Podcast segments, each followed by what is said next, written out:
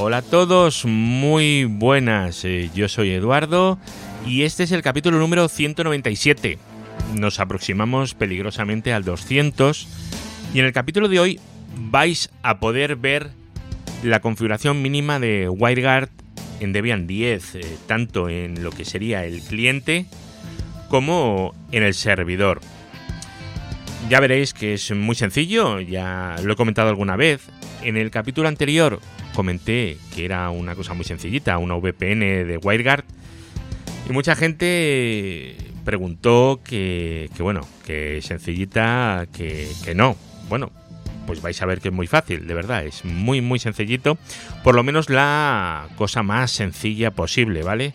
Que va a ser conectar una única máquina a un servidor y simplemente con IP versión 4, nada más.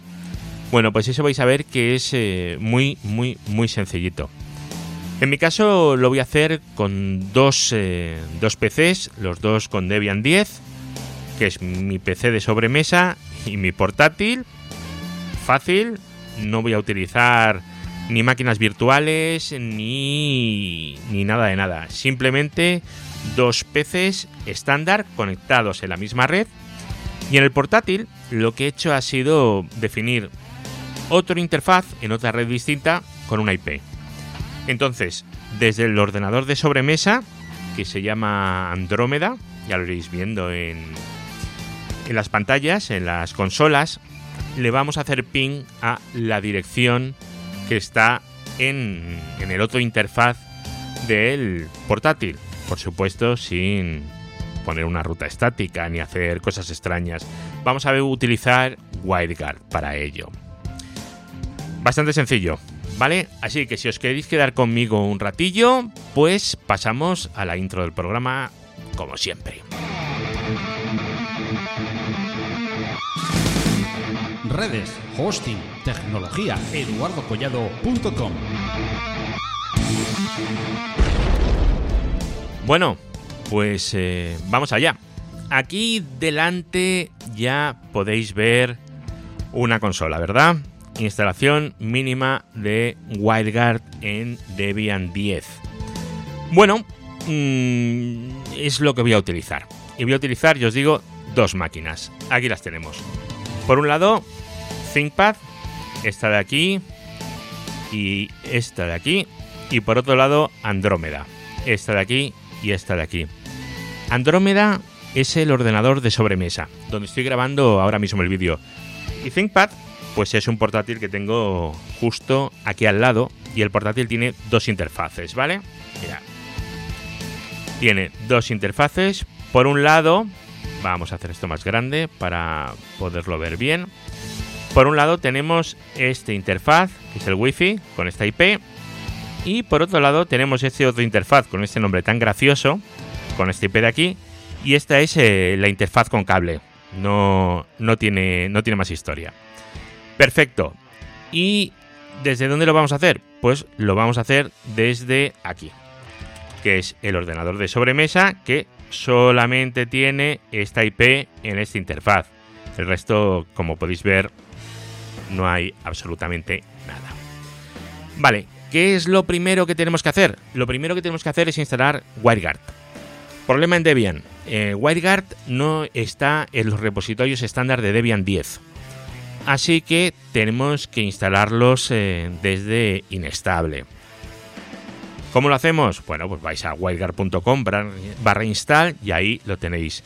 Yo tengo aquí un ficherito maravilloso donde tengo lo que tengo que ir poniendo directamente para agregar los repositorios e instalarlo.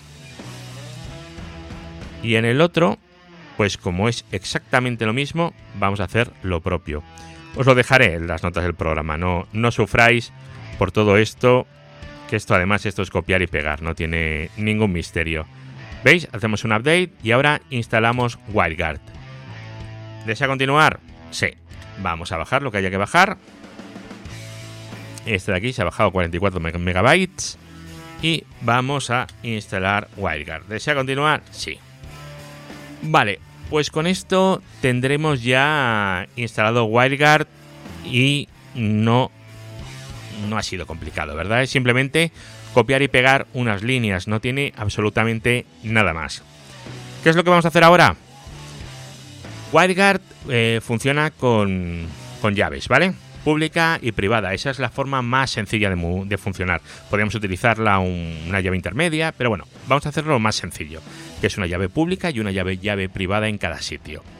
Vale, pues iremos en ambos lados a etc WireGuard, aquí también, etc WireGuard, y ¿qué es lo que haremos? Bueno, pues lo primero es eh, un más que 077, ¿vale? Para, bueno, pues para el tema de los permisos, cómo queremos que el proceso y tal, ¿vale? Y ahora, ¿qué es lo que haremos? A ver, ahora vamos a generar una llave pública, una llave privada, y con esa llave privada vamos a generar la pública. Es decir, que la pública sea dependiente de la privada, como no puede ser de otra manera, ¿vale? Podemos hacerlo en varios comandos o con este comandito tan gracioso lo hace todo de una sola vez. Esto lo tenéis en la configuración de WireGuard en la página de wireguard.com barra install o incluso en la wiki de, por ejemplo, de, Arch. Viene muy bien. Lo que pasa es que ellos eh, lo que hacen es utilizar siempre el comando WG, ¿vale? Y nosotros vamos a utilizar el WG-quick que son muy parecidos pero no son exactamente iguales. Nosotros en vez de generarlo todo por línea de comando, ¿qué vamos a hacer? Lo vamos a generar todo a partir de, unos ficheros de configuración. Em, podéis hacerlo como buenamente queráis, ¿vale?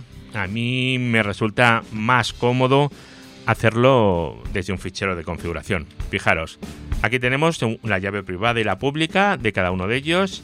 Pues mirar, la llave privada y la llave pública. Estas son las de el cliente Andrómeda, ¿vale? Y estas son las del servidor, que es el ThinkPad. Que aunque os parezca increíble, el ThinkPad tiene más interfaces de red el portátil que el PC de sobremesa, en mi caso. Vale, pues aquí tendríamos la llave privada y la llave pública. Y la llave privada y la llave pública son las que vamos a intercambiar. Perfecto. No tiene absolutamente nada más. Vale, ahora tenemos que crear el fichero. El fichero que va a identificar el interfaz. El interfaz va a ser WG0. ¿Vale? Es, eh, bueno, eh, es el, es el que hay estándar. Podéis llamarlo como os dé la gana, ¿vale? Pero bueno, vamos a crearlo nosotros como WG0, ¿vale? Em, para ello, vi, bueno, vi, no, eh, nano, usáis nano, ¿verdad? wg0.conf. Vale, ¿qué vamos a poner aquí? Pues mirad, tenemos unas configuraciones ya, ya por defecto, que son las que vamos a utilizar. Interface. Esta es la configuración del interface. Perfecto. Address. ¿Qué dirección tiene? Ahora en cuál estoy. Estoy en el servidor. ¿Qué dirección tiene el servidor? Bueno, pues el servidor tiene esta dirección de aquí. Pues la ponemos. Perfecto. Private key. Eh, la llave. Llave privada. ¿Qué llave privada tenemos? Pues vamos a etc. Vamos a Wirecard y cat private key. Esta llave privada. Estupendo. Ahora, ¿qué tenemos que decirle? El listen port, el puerto en el que va a escuchar. Por defecto, el servidor escucha en el puerto 51820 eh, UDP. Así que recordar eh, siempre abrir ese puerto en los firewalls. Si tenéis vuestro servidor detrás de un firewall, que sería lo normal, ¿verdad? Eso recordarlo siempre ese puerto 51820. Y si tenéis vuestro servidor dentro de vuestra casa, recordad que tenéis que aplicar el NAT al puerto 51820 UDP al servidor donde tengáis Wirecard. No tiene absolutamente nada más. ¿Vale? ¿Y ahora qué tenemos que hacer? Pues bueno, pues tenemos que definir los peers. Un peer. Vamos a definir un peer. Eh, ¿Qué vamos a tener nosotros del peer? Pues la llave privada. La llave pública, perdón. ¿Qué llave pública tiene el peer? Bueno, pues etc. Eh, WireGuard. Y aquí, ¿qué es lo que vamos a ver en WireGuard? Pues aquí en WireGuard lo que tenemos son los ficheros de llaves. Pues cat public Public key. Bueno, pues marcáis esto y lo pegáis en la parte del servidor. Y ahora, eh, ¿desde qué direcciones vamos a, permitir esto? Bueno, pues esto a Low IPs, pues podéis permitir que la VPN solo se conecte desde una IP privada, desde, perdón, desde una IP concreta, o podéis decir, mira, eh, conéctate y ya está, desde cualquier sitio. Estupendo. Vale, y ahora, eh, si es necesario, bueno, pues hay otra cosa que te podéis hacer para acceder a vuestras redes locales, que es que es eh, permitir un post-up y un post-down para que para, con el IP tables aplicar un de aplicar un NAT a, a lo que es el tráfico que venga desde el servidor para que pueda entrar dentro de vuestra red local. Estos son estas líneas con el único cuidadito que tenemos que tener, que por defecto en la documentación nos pone que esto es la Ethernet 0. Y ya hemos visto que en mi caso no es la Ethernet 0, sino que es la tracatra, tracatra, es esta cosita de aquí tan mona. Nada, con los dos puntos. No soy capaz de hacerlo sin los dos puntos. Vale. Es esta de aquí y aquí también lo pondremos cambiando la Ethernet 0. Maximizamos para poderlo ver. Fijaros, PostUp, IP Table, tal, el interfaz, el que corresponda, que en este caso es el WG0, ¿verdad que sí? Aceptamos, hacemos el forward y aplicamos un post routing tal con su masquera de correspondiente. Perfecto. Pues ya hemos acabado la parte servidor no tiene nada, ¿verdad? Es simplemente hacer eso. Bueno, no, ojo, ojo, ojo. Si queremos que puedan acceder a algo que está detrás de nuestra red, eh, tenemos que habilitar el forwarding, ¿vale? Acordaros, eh, ¿cómo era esto? Si CTL, eh, www.net.ipv4.ip forward igual a 1, ¿está bien? Eh, vale, perfecto. Acordaros de habilitar el bit de forwarding. Eh, bueno, así recordar que solo lo, hace una vez, cuando reinicie va a estar normal. Lo hago así porque cuando reinicie mi portátil yo no quiero tener esto instalado, ¿vale? Pero bueno, con esto ya lo tenemos. Hemos configurado, fijaros, un fichero de configuración, que os lo voy a poner en grandote, en el que le decimos que el portátil tiene esta IP, el servidor. Esta es la llave privada. Este es el puerto que va a escuchar desde cualquier IP a la llave pública del cliente, ¿vale? Y que una vez que levante, que bueno, que, que haga un NAT para poder entrar dentro de la red local. No tiene absolutamente nada más. Ahora, ¿qué tenemos que hacer? Ahora tenemos que modificar en lo que sería el cliente, ya no el servidor. El ThinkPad es el servidor y ahora Andrómeda es el cliente. Aquí fijaros que no tenemos el fichero de configuración de WGC0, ¿no? Pues eh, nano wg0.conf y ¿qué es lo que vamos a poner aquí?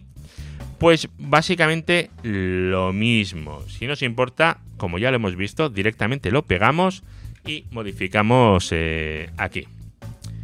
Esto no, porque eso es lo que vamos a utilizar para levantarlo. La, VPN. Vale, os cuento. Dirección IP. Pues la que yo tenga, que es en este caso la 89102, si no recuerdo mal. A ver, IP address 89102, exacto. La llave privada. Pues mi llave privada es esta de aquí. Ahí la ponemos. Llave privada. Esta llave privada va a servir para usar la pública que va a ir, o sea, la llave pública que va a ir contra el otro, ¿vale? Ahora, la pública del servidor. La pública del servidor. Eh, public. Aquí es esta de aquí. y el endpoint, el servidor en sí, que es la 192, 168, 89, 101 y ese puerto de ahí. A la web IPs, fijaros que aquí tenemos eh, definida esta red, que es donde queremos entrar, ¿verdad? Pues vamos a, definirla, que va a ser la 10, 1, eh, la 10, 1 no, la 10, 1 en barra 8, ¿no? Pues 000 barra 8, ya está. Si definiéramos a la 0000 barra 0, todo el tráfico iría por ahí, ¿vale? Nos serviría para navegar. Y esto de aquí, la persistencia del Keep Alive, es por si estáis detrás de un NAT tal y como indica, eh, pues esto, simplemente la configuración de ejemplo. Vale, y guardamos. Vamos a comparar de nuevo otra vez, a ver si lo hemos hecho bien. Y esta de aquí, WG0 en el servidor. A ver, perfecto. La pública es la del servidor, ¿verdad? La pública del servidor es PEB Tagatra. Vale. Y la pública del, del cliente LE es la que hemos puesto en el peer. Podríamos añadir más peers, obviamente. Vale. Pues ahora, eh, si lo he hecho bien, debería de levantar la VPN. Así que vamos a ver. WG Quick, que es lo que os he dicho que vamos a utilizar en vez de WG app WG0. Pum. Eh, configuration Parsen Error. ¿Vale? Vamos a ver cuál es el error que tenemos. Vamos a ver. Maximizar terminal. A ver. J. Pum, pum, pum, pum. Vale. Este está bien.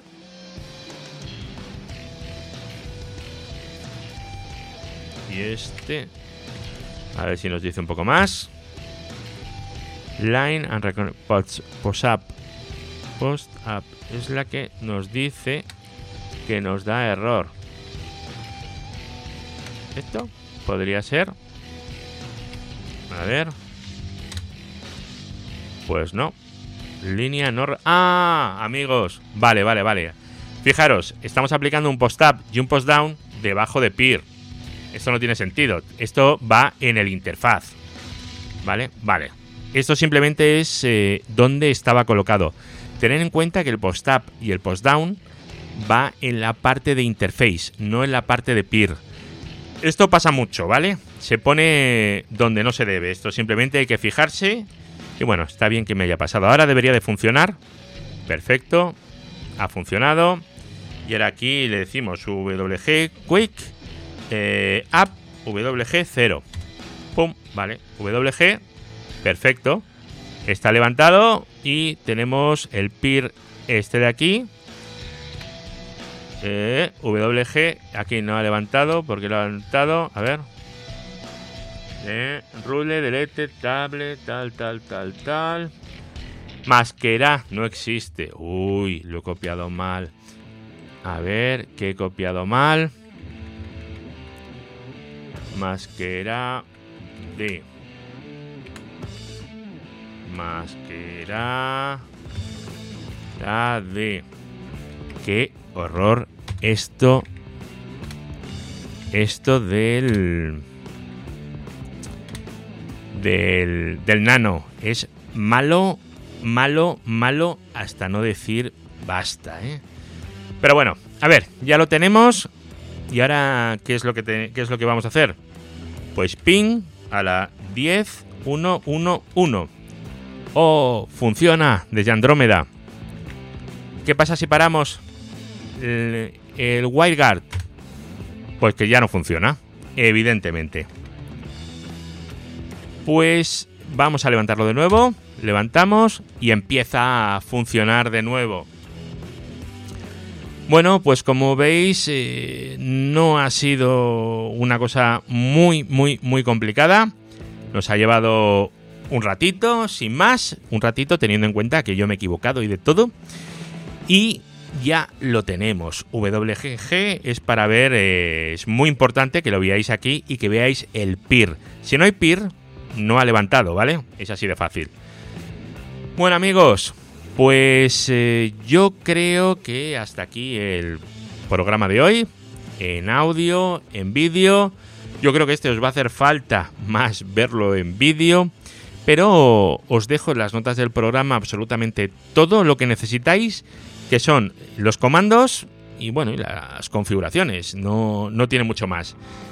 Y bueno, ya veis que no es complicado, es sencillo, se puede levantar un WireGuard en 10-15 minutos y, ya lo tenéis eh, levantado. Y luego pensad que hay otras distribuciones donde WireGuard ya está en los repositorios. Eh, yo, bueno, pues porque ya soy como soy y utilizo la versión estable de Debian. Entonces, claro, en estable no tenemos WireGuard todavía.